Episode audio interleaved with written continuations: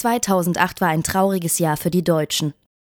Philipp von Böselager, das letzte Mitglied des nationalkonservativen Kreises, der Hitler-Attentäter vom 20. Juli, starb im Mai. Die bürgerlichen Medien veröffentlichten unzählige Nachrufe auf den Freiherrn.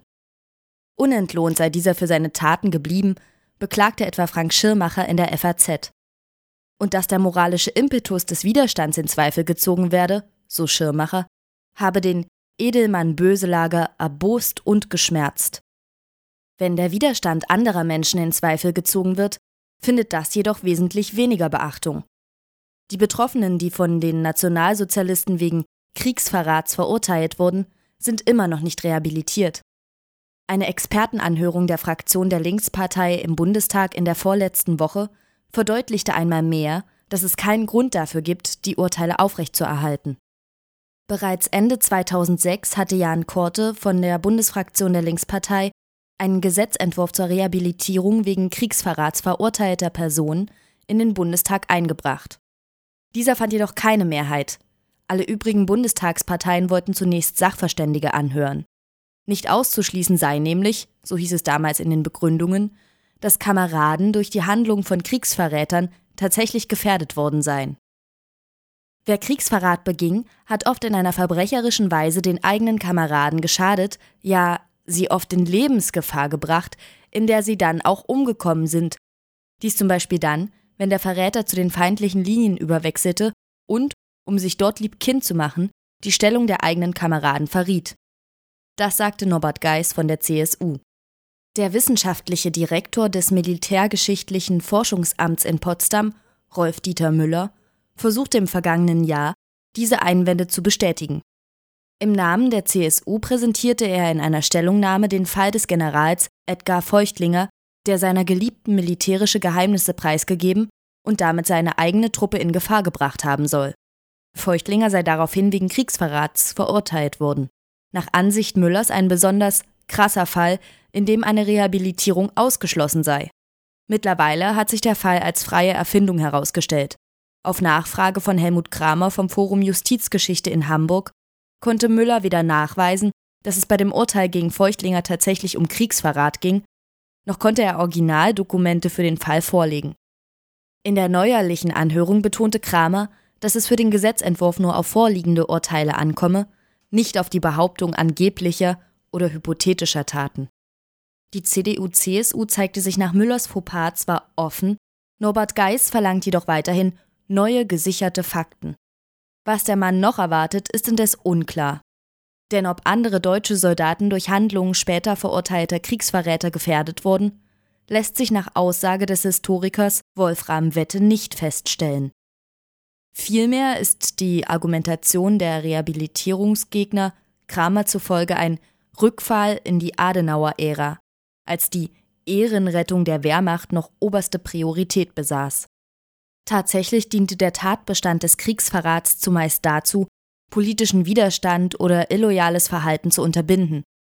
So berichtete Wette in der Anhörung von den Soldaten Friedrich Rath und Friedrich Winking, die im Mai 1944 versucht hatten, in einem LKW der Wehrmacht 13 Juden aus Ungarn nach Rumänien zu schmuggeln. Sie wurden entdeckt und wegen Kriegsverrats zum Tode verurteilt. Die Urteilsbegründung der feindlichen Macht sei Vorschub geleistet worden. Wette zufolge ist dies ein Beispiel für die von den NS-Militärrichtern konstruierten Szenarien. Geflohene Juden hätten in der Denkweise der Nazis einen Zuwachs der feindlichen Macht dargestellt, weil das Judentum in der NS-Ideologie von vornherein als Feind betrachtet worden sei, so der Historiker. In seinem Buch Das letzte Tabu hat er eine umfangreiche Dokumentation mit weiteren Anklageschriften und Urteilen von 39 Fällen des Kriegsverrats geliefert.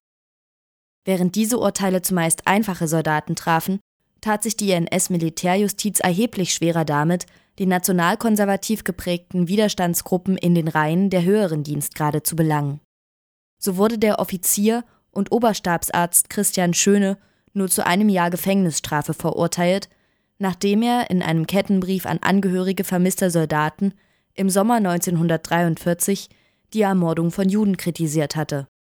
Der Stabsgefreite Josef Salz hingegen wurde wegen Kriegsverrats zum Tode verurteilt, weil er sich in seinem Tagebuch kritisch über das Naziregime geäußert hatte Nach Wettes Ansicht folgten die Richter auf ihre Art dem Offizierkorpsgeist, wohingegen die einfachen Soldaten durch die Bestrafung des Kriegsverrats brutal diszipliniert werden sollten. Der einfache Soldat hatte zu funktionieren, nicht über Unrecht nachzudenken. Das sagte Helmut Kramer während der Anhörung zusammenfassend. Dieses Denken prägt Kramer zufolge auch die Diskussion um die Rehabilitierung.